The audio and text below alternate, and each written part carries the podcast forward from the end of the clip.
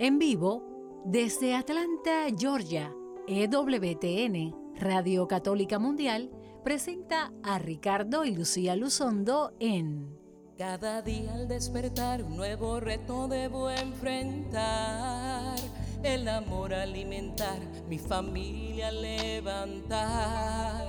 Cada día al despertar, un mundo hostil debo confrontar mi salud cuidar, por mis derechos luchar, a mis hijos debo educar. Pero sé que cuento con tu compañía, en el día a día tu luz me guía, todo lo enfrento con paz y alegría, en el día a día, con Ricardo y Lucía.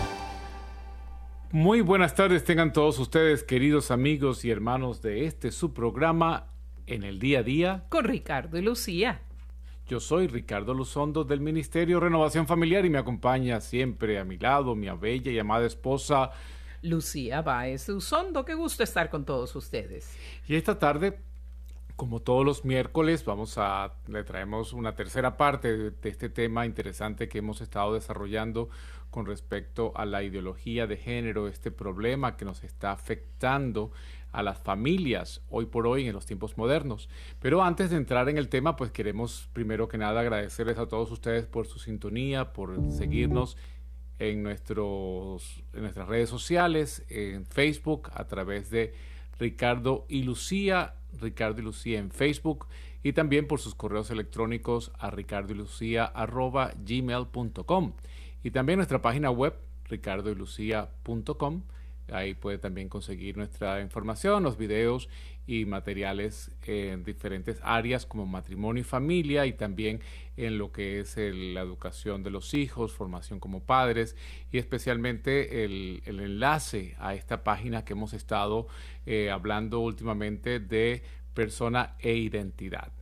Eh, vamos a saludarles también con mucho cariño a nuestros hermanos y también con un afecto especial en Argentina, eh, donde uno de nuestros queridos amigos y líderes de matrimonios, eh, César Quintero, pues está hoy en los brazos de Dios, en la presencia de Dios, mm, después de una batalla con, contra la infección del COVID, pues a su esposa Mirta y a todos los hermanos de la renovación en Argentina, pues nos unimos con ellos en estos tiempos difíciles. Y pues pedimos que se cuiden, que estén pendientes eh, de, tener las medidas de seguridad a todas partes. El Señor nos acompaña y el Señor nos protege, pero también nosotros tenemos que estar pendientes de cuidarnos. Si alguien tiene eh, síntomas de fiebre, pues de tratar de no reunirse en lugares donde pueda infectar a otras personas. O si usted tiene un problema especial de su inmunidad por alguna enfermedad, toma tratamiento que le compromete su respuesta inmunológica, pues tenga siempre la precaución de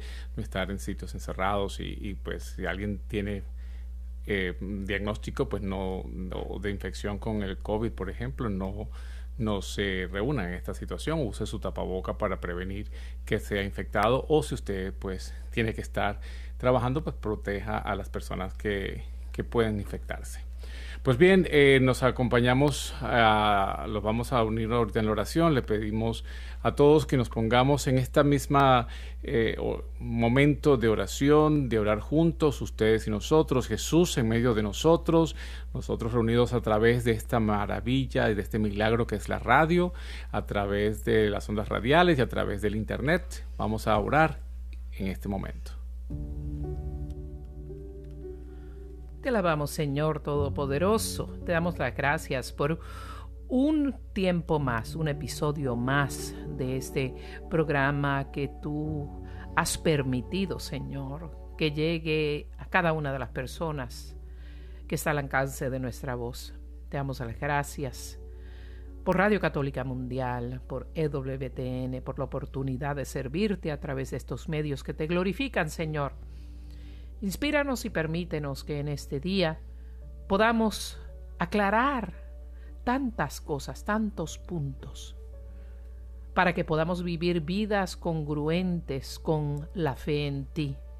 Podamos guiar a nuestros hijos por ese mismo camino de la vida, acompañados por ti, nuestro Señor. Todo esto te lo pedimos en el dulce nombre de tu Hijo Jesucristo y de tu Madre Santísima que siempre nos cobija con su manto. Amén.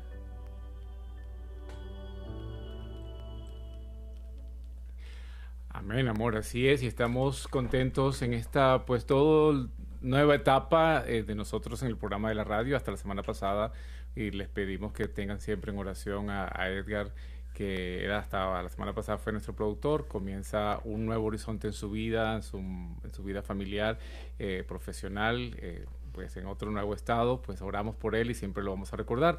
Y hoy pues estamos felices y contentos de tener a Katy en los controles. Eh, bendiciones para, para ti, Katy, y tu familia siempre fieles aquí en EWTN, en Radio Católica Mundial.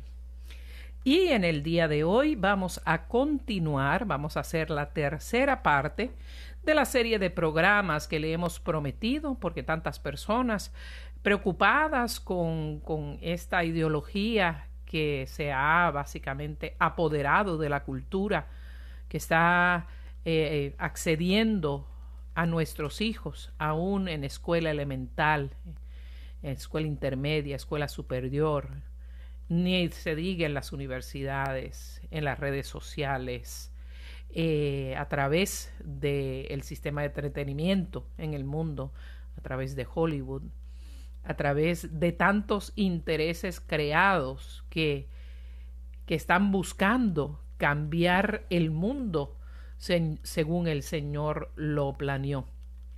Esta es la ideología de género, ya la hemos definido en programas anteriores y es una filosofía o un sistema de creencias que dice que eh, no hay realmente dos sexos, que hay algo que se llama género.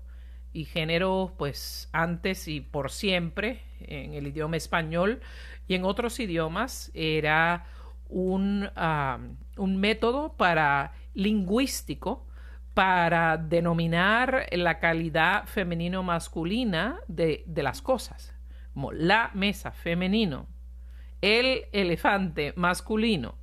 Eh, y se, se tomó este, este término para irlo a través de los años sustituyendo por la realidad de lo que es el sexo biológico, y por la palabra sexo que denota el sexo biológico, que es eh, el sistema reproductor de, eh, de, la especie animal a través de la cual, por la unión del varón y la hembra, del macho y la hembra, pues se trae nueva vida.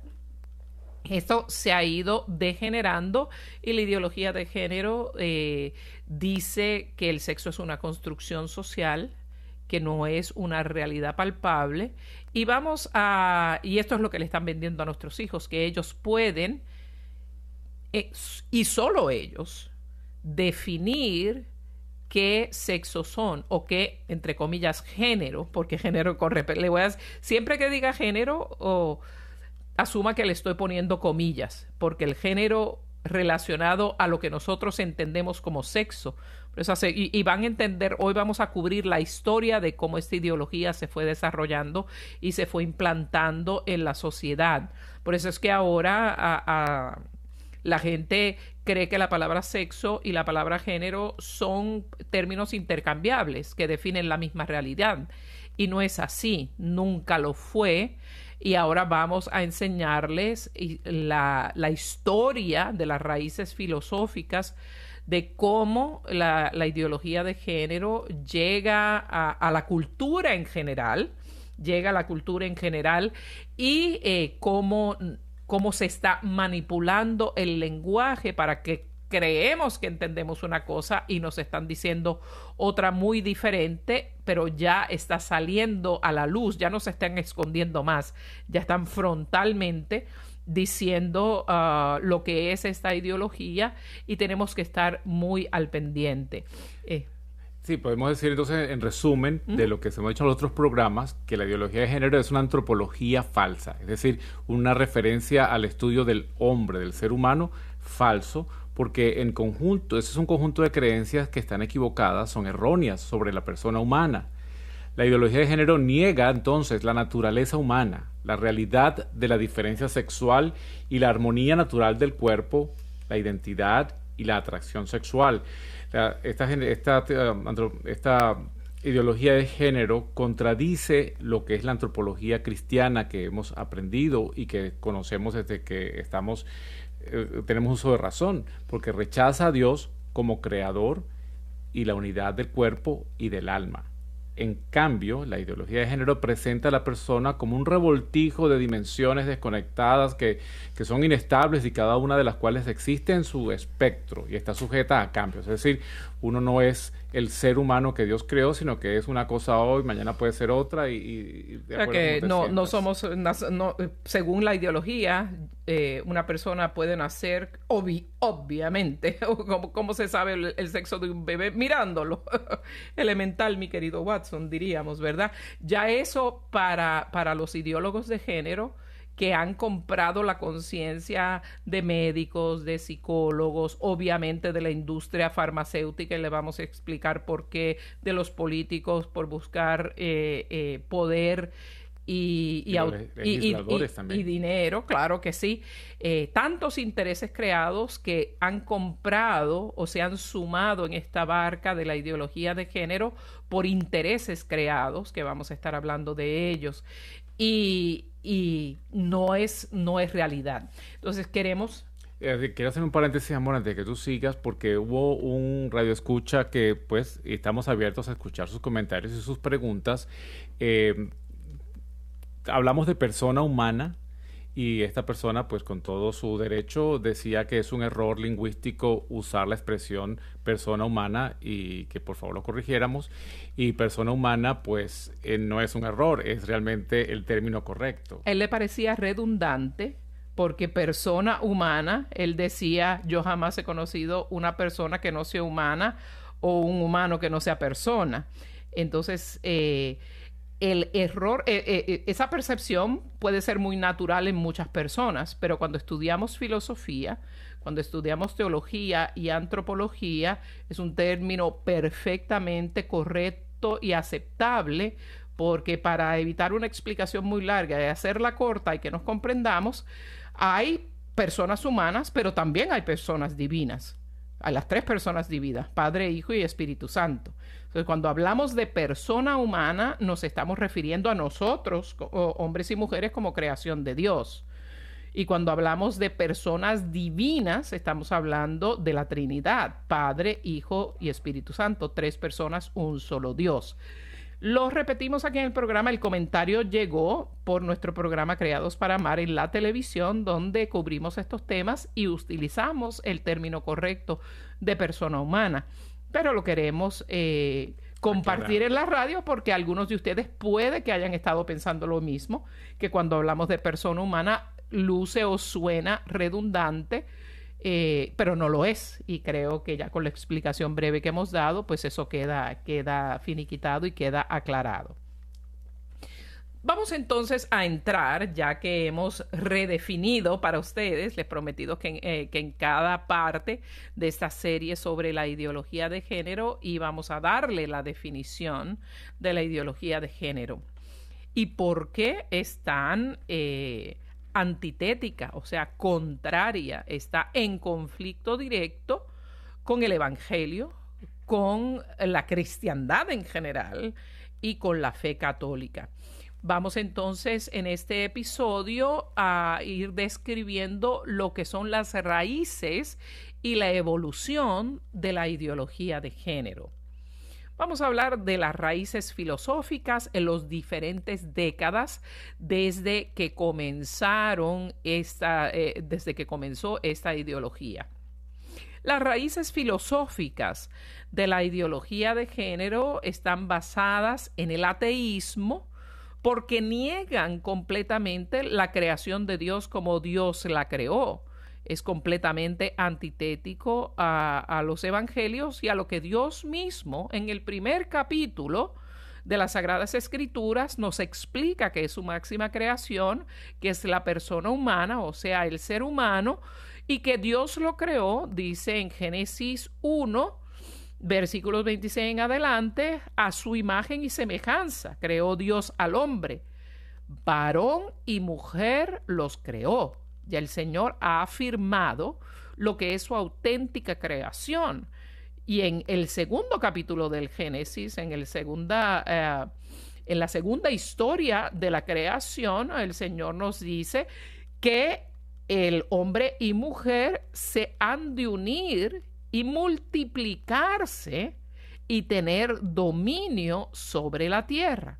O sea, ¿qué decir que esa realidad binaria, o sea, de dos lados, hombre y mujer, no es realidad y que en realidad es una construcción social, o sea, que la cultura, como yo la viva, es la que define qué soy yo y no puede ser solamente hombre y mujer, sino todo un espectro de identidades sexuales o de identidades de atracción sexual, una gran gama que existe y que un mes yo puedo ser de una y al siguiente de otra y al siguiente identificarme como otra. O sea, un día me autoidentifico como mujer, al otro día me autoidentifico como hombre, al mes me autoidentifico como no binario, o sea, ni hombre ni mujer.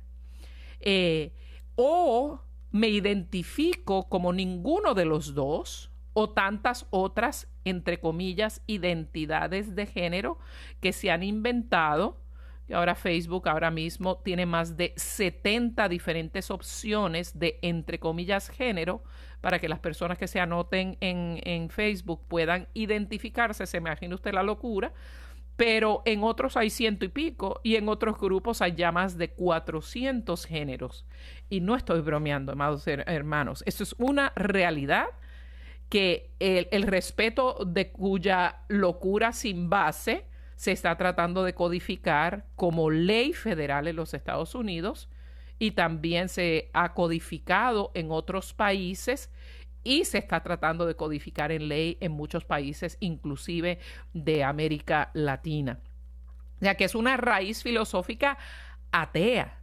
También otra raíz filosófica de la ideología de género es el marxismo, porque en el marxismo nos dividen eh, a los hombres en clases y, hoy el día, pues podríamos decir que el neomarxismo, el nuevo marxismo que estamos viviendo en estos tiempos, porque el, eh, la lucha de clases, donde había opresores y oprimidos, o sea, los burgueses oprimían al proletariado, o sea, ricos con pobres, eh, e, era la división de clases y que querían romper con esas estructuras supuestamente opresoras para que todo, todos fueran iguales cuando todos podemos tener la misma dignidad, pero nadie en la vida puede ser igual.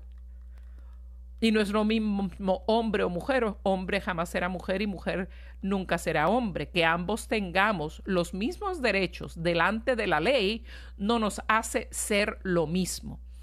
El neomarxismo, que es lo que se ha generado ahora a raíz del marxismo, que se desarrolló, amados hermanos, en tantos diferentes países socialistas, comunistas, ah, totalitarios, todos basados en esta misma, crearon la división de la lucha de clases para imponer un sistema que buscaba la igualdad y lo que hizo fue llevar a cientos de millones de personas a la extrema pobreza y causó la muerte por opresión ideológica de más de 100 millones de seres humanos en el siglo XX.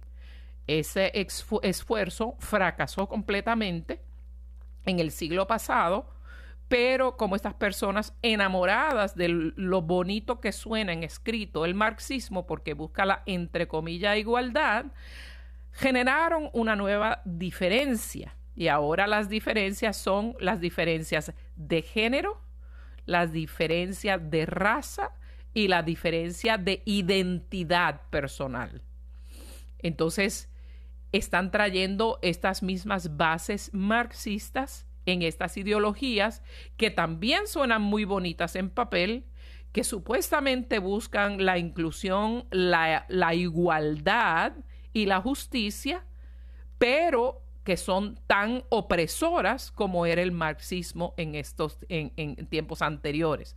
Por eso es otra base filosófica, ya van dos. La primera el ateísmo, la segunda el marxismo. También el iluminismo. El iluminismo cree que la conciencia humana llega a un punto de adelanto tal que podemos ver una realidad que es superior a la que la humanidad ha visto antes. Y eso es lo que están estas personas que creen en estas ideologías neomarxistas, como es la ideología de género, se creen que su entendimiento de la realidad es superior, que son iluminados especialmente. Por eso nos miran con toda la seriedad del mundo y nos dicen, sí, un hombre puede y es realmente una mujer solo porque se autoperciba que lo es, que es algo completamente fuera de todo fundamento lógico, biológico, teológico, eh, y de toda realidad concreta y que puede ser evaluada a través de, de, estudio, de investigación y el método científico.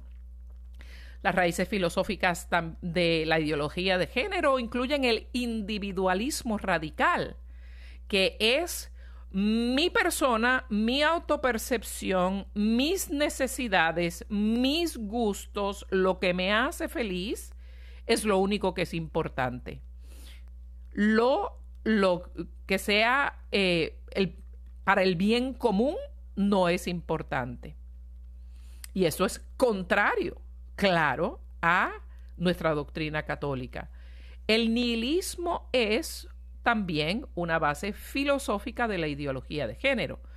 Y el nihilismo es una corriente de pensamiento que niega todo o que duda de que exista ninguna absoluta realidad, que no hay nada que sea totalmente cierto, totalmente verdadero, totalmente confiable, eh, niega y sospecha de toda realidad que ha sido conocida y entendida por la humanidad por milenios. Y es una, una ideología o un, lente a través del cual ver el mundo muy negativo y muy pesimista, porque niega toda realidad. O sea, no hay ningún absoluto. Niega hasta la misma existencia de Dios. El existencialismo también es base de la ideología de género. Eh, Vamos ahora entonces a pasar al estudio de las raíces y evolución de la ideología de género, de cómo fue surgiendo acá en los Estados Unidos todas las bases filosóficas que hablamos, el ateísmo, el marxismo, el iluminismo, el individualismo radical, el nihilismo y el existencialismo han existido por, por, bastante tiempo, ¿no? Unos más, unos más que otros. Pero toda esta ideología de género, que es, que es una teoría, o sea, es, es algo que, que mentes humanas pensaron y que construyeron para de esa construcción filosófica hacer, vendérnoslas como la realidad del hombre y de la mujer y del mundo, sustituir toda realidad con esta teoría o con esta ideología. Cuando empezó entonces a visualizarse muy evidentemente aquí en los Estados Unidos, y esto ocurrió en los años 50 y en los años 60. Particularmente el doctor John Money, Money se, se, dice y se escribe el apellido de este doctor, que era su real apellido, Money, que significa dinero. Y de hecho, qué buen nombre, qué buen nombre le dieron, porque básicamente eso es lo que el hombre buscó toda su vida, ¿no? El doctor John Money, que fue un sexólogo, que desarrolló la, entre comillas, teoría de, entre comillas, género. La teoría de género para distinguir el género del sexo biológico, como les había yo hablado. El doctor Money entonces alegaba que el género, o sea, quiso eliminar la palabra sexo porque la palabra sexo no nos puede llevar más allá de lo que es la realidad absoluta, que es dos sexos, no existen otros. El sexo masculino y el sexo femenino. Punto. Hombre y mujer, dos sexos. No hay otra cosa objetiva, biológica, teológica, antropológica, sociológica, eh, mente hablando. Él, en vez de mantener esa realidad, teorizó que eh, la palabra género podía sustituir al sexo y que el género eran más bien la unión o la suma de roles sociales, roles sociales del hombre a mujer, sumados a las expectativas que, se, que la sociedad espera del hombre y mujer y respectivamente del cuerpo sexuado. O sea, que los roles sociales de, de hombre y mujer, los roles sociales masculino y femenino, aunados a las expectativas sociales que se esperan de ellos, son lo que generan lo que es el género de persona, no importa lo que sea la realidad biológica. O sea que no importa que la biología, que es no puede ser más evidente porque no hay más horas en el día de lo que es la realidad biológica de un hombre y una mujer. Somos biológicamente completamente diferentes, los hombres y las mujeres. Y respectivo de la biología, estas roles sociales y expectativas de cada, de cada sexo son lo que generan el género verdadero de esa persona. Este doctor Money promovió se aunó, se montó en el tren de la revolución sexual que arrancó también en los años 60 y también promovió la experimentación en esta, en esta realidad. Y concluyó que el género determina la identidad de la persona, no importando el sexo, o sea, el cuerpo sexuado, lo cual es una grasa contradicción a la realidad de la creación del hombre y de la mujer como Dios los diseñó, porque Él los creó solamente hombre y mujer, y nuestra realidad como seres humanos, como Dios nos creó, nos hizo como una unidad de cuerpo y alma. Y mi cuerpo y mi alma son inseparables, por eso le llaman que son una unidad de cuerpo y alma. Yo no puedo separar mi alma de mi cuerpo. Si se separa el alma del cuerpo, muero, obviamente. Y yo no puedo decir, eh, como dijimos en otro programa, si yo ahora mismo toco a Ricardo, eh, Ricardo no me va a decir, eh, oh, tócame, Lucía, o, o toca mi cuerpo, Lucía. No, yo no, no me toques a mí. Imposible. O sea, si yo toco el cuerpo de Ricardo, yo estoy tocando a la persona de Ricardo, no lo puedo separar. Nadie ha dicho en la vida, eh, no, eh, no, cuando uno toca a otra persona, está tocando todo el ser de la persona. Espero que eso quede claro. Entonces, eso es completamente que, que, el cuerpo sexuado y que el género de la persona que habita en ese cuerpo sexuado pueden ser diferentes y no ser una unidad, es un error craso y una total falsedad. Y eso pues entra dentro de los problemas de enfermedades mentales. Cuando una persona piensa que no es ella misma, pues es una disociación de su personalidad. uno de los, hay tantos tipos de, enfermedades psiquiátricas, pero por ejemplo la esquizofrenia es precisamente una persona que no se ve y no se cree que es ella misma, sino que es Napoleón Bonaparte. Y yo siento que soy Napoleón Bonaparte. Y no es realidad. Y yo no puedo decirle así si tú eres Napoleón Bonaparte, porque realmente no lo es. Entonces, igual, eh, esto va llevando a otros trastornos que hemos hablado en otro momento y después de la pausa podemos de pronto mencionar, es que yo diga, no, es que yo estoy en un cuerpo equivocado. sea, nadie está en un cuerpo equivocado. Tú eres tu persona integral desde el momento de la concepción. El Señor infunde alma al, al cuerpo que se ha empezado a formar en lo que se une el espermatozoide y el óvulo para empezar a generar la persona que sale de, de la madre y es todo integrado. Entonces no puede decir que Dios se equivocó y al momento que se generó el cuerpo y que le iba a poner un alma y una mente, pues se lo puso el de otra persona y Dios se, equivocó. Entonces por eso es que estas ideologías niegan el poder y la existencia de Dios. Ya entonces Dios no es eh, perfecto, es un Dios que se equivoca en la creación. por supuesto, eso va totalmente en contra de lo que nosotros creemos y, y que ustedes también tienen que ir comprendiendo hacia dónde vamos. Esto es una reflexión de amor es una reflexión de, eh, de comprensión dentro de la lógica humana y divina. Y que hayan personas que tengan esa, esa condición que se llama disforia de género, que las hay, es una condición real. Y hay personas que, que ciertamente eh, ven su cuerpo como el de hombre y mujer con todas sus partes de hombre y mujer y dicen esto no, no es lo que soy yo. Eso, eso se llama disforia de género y esas personas sufren mucho. Es una condición, son muy pocas, muy poquitas personas, mucho menos una fracción del 1% de la población. Pero ahora como 15% de la población y cada vez va creciendo más cree que está en el cuerpo equivocado y que su identidad es otra. Y eso es lo que vamos a hablar de el contagio social, que ha sido el adoctrinamiento de la población, especialmente de nuestros niños y jóvenes en, en las instituciones académicas y en la cultura, que, que los han hecho creer en esto.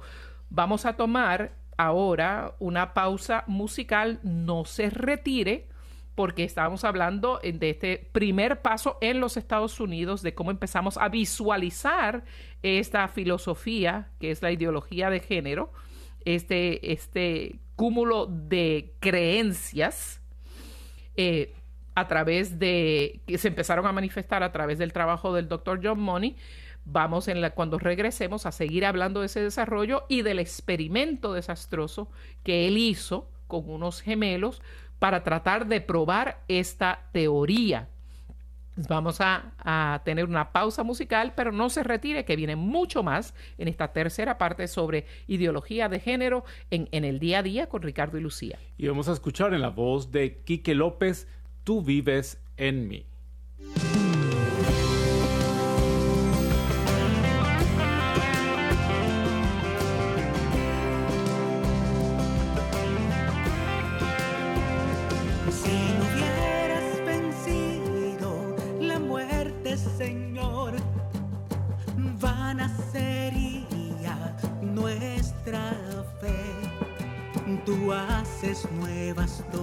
Las cosas. Y hoy mi vida pongo a tus pies.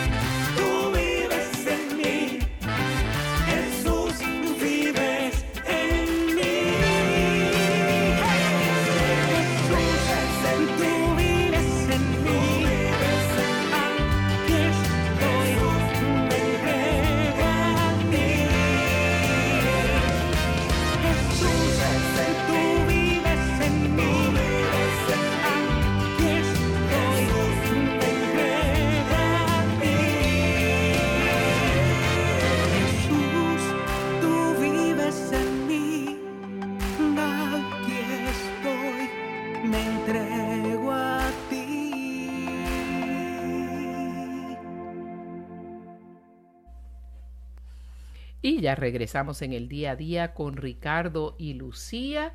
Estamos conversando sobre la ideología de género. Esto es la tercera parte de una serie de cuatro programas que vamos a hacer sobre los fundamentos de la ideología de género. He hablado de que las raíces filosóficas de la ideología de género nacen del ateísmo, del marxismo, iluminismo, individualismo radical, nihilismo y el ex- existencialismo se empezó a manifestar evidentemente en la parte médica en los Estados Unidos a través del trabajo del doctor John Money, el sexólogo que teorizó el concepto de género, distinguiéndolo del sexo biológico. Y les comentaba que les iba a contar el experimento que hizo el doctor John Money con la ilusión y la determinación de probar la teoría de que el género nada tenía que ver con el sexo, sino que estaba basado en cómo la gente aprendía los roles sociales y las expectativas de cada sexo y que eso es lo que hacía a la persona manifestarse como hombre o como mujer, pero que esa realidad no es una realidad, sino que hay todo un espectro de maneras de manifestar el, entre comillas, género de una persona. Y por eso hoy tenemos cientos de supuestos diferentes categorías de, entre comillas, género. El experimento surge de la siguiente forma. El doctor John Money estaba desesperado por demostrar su teoría, experimentando con personas humanas, con seres humanos. Y eh, hubo una, un, una situación en que esta mujer pare dos hijos varones gemelos idénticos. Cuando les estaban haciendo la circuncisión a uno de los dos varoncitos, lamentablemente le desmembraron. Y eh, los padres estaban locos, ¿qué vamos a hacer? Alguien les habló sobre el sexólogo, el doctor John Money, y el trabajo que él hacía sobre el supuesto género, eh, sobre el sexo de las personas humanas. Fueron los padres desesperados, acudieron con, con, sus dos varoncitos, uno con su pequeño miembro completamente mutilado, eh, y el doctor John dijo, esta es mi oportunidad. Tengo dos niños que son idénticos, que se desarrollaron de, de un cigoto, o sea, de una misma célula eh, concebida, dividida en dos, son idénticos los niños. Eh, los dos son varones, ahora uno tiene, eh, está desmembrado completamente en su partecita íntima. Yo voy a demostrar que el sexo biológico no tiene nada que ver con cómo se desarrolla una persona, cómo expresa su identidad de sexo o identidad de género en la cultura. Entonces, lo que hizo fue lo siguiente.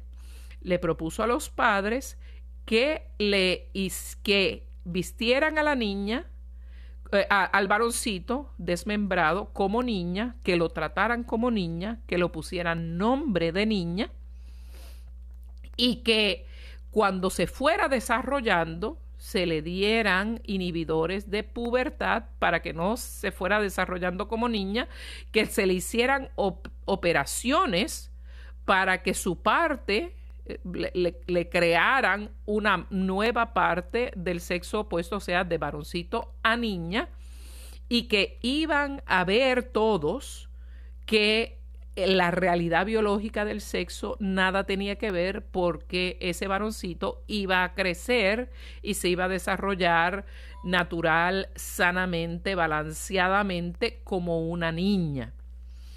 Pero eh, eso fue un trabajo que siguieron los científicos muy de cerca porque era algo extremadamente nuevo, innovador, todo el mundo estaba curioso. El doctor Money fue una persona eh, de moral muy dudosa porque luego de años de reportar el progreso del niño y de la niña, sin decir los nombres, por supuesto, para que los niños, el niñito y la niñita que fueron creciendo no supieran que se hablaran de, de ellos, pero los niños tuvieron años de seguimiento con el doctor Moni y él siempre reportaba que el experimento iba a las mil maravillas que el varoncito eh, que se mantuvo como varón, pues se desarrolló normal y sanamente y que, eh, y que el varón que se crió culturalmente eh, y con todos los roles sociales, expectativas, vestido de niña, lo hacían jugar con muñecas, pues se había adaptado perfectamente a la vida como niña. Pero esto no fue verdad, esto fue una gran mentira. ¿Cuál es la realidad de lo que pasó? Desde el principio, el varoncito que vestían como niña, que les daban camioncitos para jugar y carritos y pistolas y sombreritos de vaquero y todo, rechazó todo eso desde el principio de su desarrollo. Desde el principio de su desarrollo lo rechazó. Tenía una depresión crónica, tenía un carácter muy negativo, rechaza, era una, una, persona muy difícil para tratar, completamente infeliz. Tanto fue el rechazo de su rol como niña que él quería, le gustaban las cosas de varón, trataba de darle las cosas de niña, pero él tendía las cosas de varón tan, tanto fue la inestabilidad eh, emocional y la infelicidad de ese niñito que quisieron hacer pasar por niña, que a la edad más o menos de, su temprana ah, adolescencia, le dijeron la verdad. Le dijeron la verdad de lo que había pasado que había nacido niño, que había pasado ese accidente en la cirugía de la circuncisión y que él realmente pues era otro varón. Explotó el niñito y en ese mismo instante rechazó la identidad de niña y empezó a identificarse pública y privadamente como varón su hermano se dio cuenta de lo que había pasado y ambos, para hacer un cuento muy largo y muy triste, muy corto, llegar al punto, eh, tuvieron muchísimos problemas de adaptación y muchísimos problemas emocionales y psicológicos muy fuertes, al punto de que el niñito que trataron como niña se suicidó.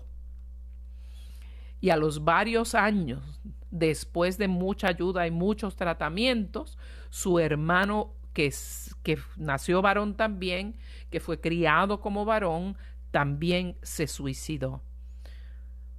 Y no fue sino hasta, sino hasta décadas después que empezó a salir a la luz pública que el experimento horroroso, desastroso, tipo Frankenstein, doctor Frankenstein, que había hecho el doctor Money con estas dos pobres criaturas, había sido un total fracaso. Pero los ideólogos de género, que usualmente para, para apoyar a sus alegaciones, hacen estudios científicos, eh, como dirían nuestros hermanos mexicanos chuecos, con mala, con data mala, con cantidades muy pequeñas de personas, sin chequeos y balances en el proceso de estos estudios médicos, todavía al sol de hoy, esos científicos y todos los ideólogos de géneros políticos que hay, y todos ellos son los que quieren adelantar la supuesta acta de la igualdad que va a codificar en ley esta ideología de género para que todo el mundo tenga que creer esta mentira y tenga que vivir a través de esta mentira. Y si alguien le dice que un hombre eh, que, que es realmente mujer no lo es, usted puede ir hasta la cárcel, usted puede ser demandado por eh, discriminación de género y hay leyes así ya en California y Nueva York donde usted puede ir a la cárcel entre dos y tres años o tener penalidades económicas de hasta 250 mil dólares por no eh, figurar el género de la persona con la que usted está hablando correctamente y si usted le los sentimientos, esa puede ser la consecuencia. Ese es el doctor Money que comenzó la parte más evidente de la manifestación de la ideología de género en los Estados Unidos y todavía los ideólogos de género y los activistas LGBT, especialmente los activistas T, que son los transexuales, que quieren adelantar estas realidades y los políticos que las quieren adelantar, eh, están están haciéndonos y forzándonos a creer que esto es una realidad cuando este experimento inicial fue todo un fracaso. Continuamos entonces, ya hablamos de la década de los 50 y los 60, ahora pasamos a los 60 y a los 70.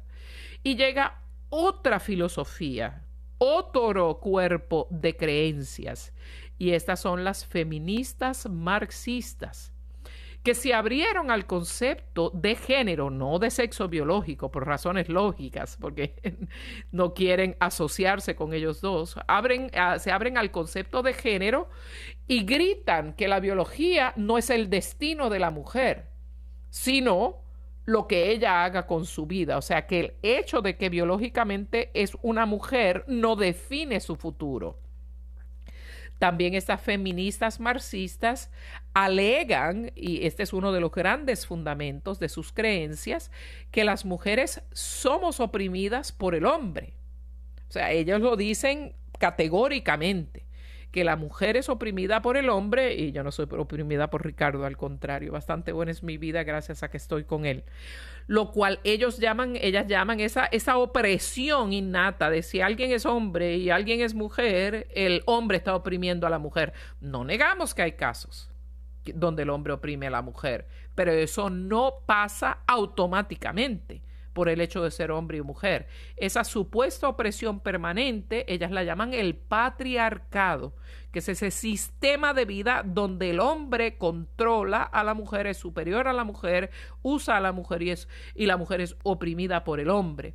Eso es una de las razones por las cuales las feministas marxistas también tienen un choque ideológico con la realidad de lo que es nuestra Iglesia Católica, porque el Señor fundó su iglesia y escogió a los varones para ser sus sucesores.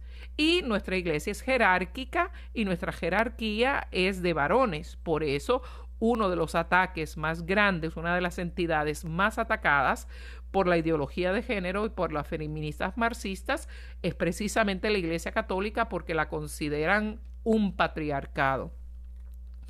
También las, las feministas dicen que las mujeres son oprimidas por la religión. Que, y acabo de explicar en nuestra religión católica una de las razones por las cuales son oprimidas, porque está controlada que por el hombre. También porque los mandamientos de la ley de Dios alegan ellas y, y las doctrinas y dogmas de las religiones monoteístas, especialmente la nuestra, la, la cristiana, son antiderechos de la mujer porque ya vamos a estar viendo cómo desvalidan el concepto del matrimonio y la familia como una institución tiránica de la cual la mujer se tiene que liberar para poder llegar a su plenitud y ser, entre comillas, libres. Las mujeres también dicen las feministas radicales que son oprimidas por el capitalismo. No voy a entrar mucho en eso, por, eh, en otro momento les puedo, les puedo hablar o en otros escritos que haga en el futuro, no dentro del contexto del programa, programa, para mantenerlo con los conceptos que tienen directamente que ver con nuestra fe católica. Las feministas marxistas también alegan que las mujeres son oprimidas por la maternidad. Imagínese usted. La cosa más grande, yo he hecho muchas cosas en mi vida, soy abogado, soy teóloga, he viajado el mundo, he servido en el mundo, he logrado muchas cosas gracias a mi Señor. Pero mi logro más grande, aparte de ser una hija de Dios, que es mi identidad, mi logro más grande es ser la mamá de Sebastián Alejandro Luzondo Báez. Es, es, la cosa más maravillosa ser co-creadora de vida con el Señor. Y ella dice que la maternidad, por su mero hecho, que invade el cuerpo de la mujer y después la mujer es responsable, con el hombre que es responsable, pero ellas dicen, ese, esa pelota de hijo le queda como responsabilidad a la mujer y le quita, le roba el gozo y la libertad. Qué cosa tan penosa de ver la vida así. Y, y igual a la libertad de la mujer con terminar con la tiranía de la familia biológica. Así dicen. Consideran que una familia biológica que es el culmen de la felicidad, diría yo, de una mujer que está llamada a la vida en matrimonio, dicen que es una tiranía. Las, estas mujeres feministas quieren desmantelar las estructuras opresivas y consideran la familia y el matrimonio como una estructura eh, opresiva. Y esto, la señora Firestone, eh, que fue una impulsora de este feminismo marxista, eh, tuvo un escrito muy importante en el año 70 que otro día discutiremos. También ellas alegan que la cultura comienza a utilizar el género coloquialmente por estas marxistas feministas la cultura general empieza a utilizar el género, la palabra género, coloquialmente como sinónimo de la diferencia sexual entre hombre y mujer. Pasamos a los 80 y a los 90 y entra de lleno la teología de género en los Estados Unidos, promulgada por la doctora Judith Butler, que dice que el género es algo performativo, o sea, que es una construcción social, que lo que pasa en mi sociedad Uh, en, mi cultura alrededor de eh, mío define mi identidad, mi, mi, género, no mi biología. Qué cosa tan tremenda. La academia eh, también, que son pues los profesores en las grandes universidades también adaptan esta teología de género y rechazan la heteronormatividad que ellos le llaman, o sea, la normalidad que viene de la relación eh, heterosexual del hombre y la mujer. Eh, alegan que no hay naturaleza humana y que el género está completamente desconectado del sexo. En los 90 viene la teoría queer, donde dice que todas las sexuales y todos los géneros y todas las atracciones sexuales, inclusive la pedofilia, son normales y que se debe terminar con lo que ellos llaman la heteronormatividad o cisnormatividad, que es lo normal que Dios creó. Hay hombres y mujeres y ellos son los que tratan de redefinir lo que es ser persona humana y lo que es el matrimonio. Lamentablemente en el 2015 lograron, por el caso de Obergefell en los Estados Unidos, en la, en la, en la Corte Suprema, cambiar por lo menos en las leyes escritas la definición de lo que es el matrimonio que puede ser entre dos hombres y dos mujeres. Y en los a partir del milenio, los años 2000, se han desarrollado campañas globales basadas en supuestos derechos y una colonización ideológica que muy bien la define el Papa Francisco y en nuestra próxima eh, parte vamos a entrar de lleno con lo que dice el Papa Francisco en contra de estas ideologías neomarxistas, esta colonización ideológica que está en completa antítesis a el Evangelio y a nuestra fe. Estas campañas globales nos quieren vender estos nuevos derechos basados en esta ideología que nada tiene que ver con Dios, uh, usando términos bonitos como que tenemos que ser tolerantes, tenemos que tener aceptación, hay que afirmar la identidad que una persona vea, aunque esto sea una enfermedad. Eh, y hay que y también promoviendo programas anti-bullying y programas de inclusión y diversidad donde las escuelas de nuestros hijos y las universidades están vendiéndole esta ideología como algo real. Lamentablemente se nos acabó el tiempo por el programa de hoy. Esperamos que nos escuchen en la última y cuarta parte de este primer ciclo de ideología de género y los esperamos el próximo miércoles a esta misma hora por Radio Católica Mundial. Será hasta la próxima semana y en oración nosotros por ustedes y ustedes por nosotros, por el bien de este mundo y por el bien de la familia. Los esperamos en este su programa.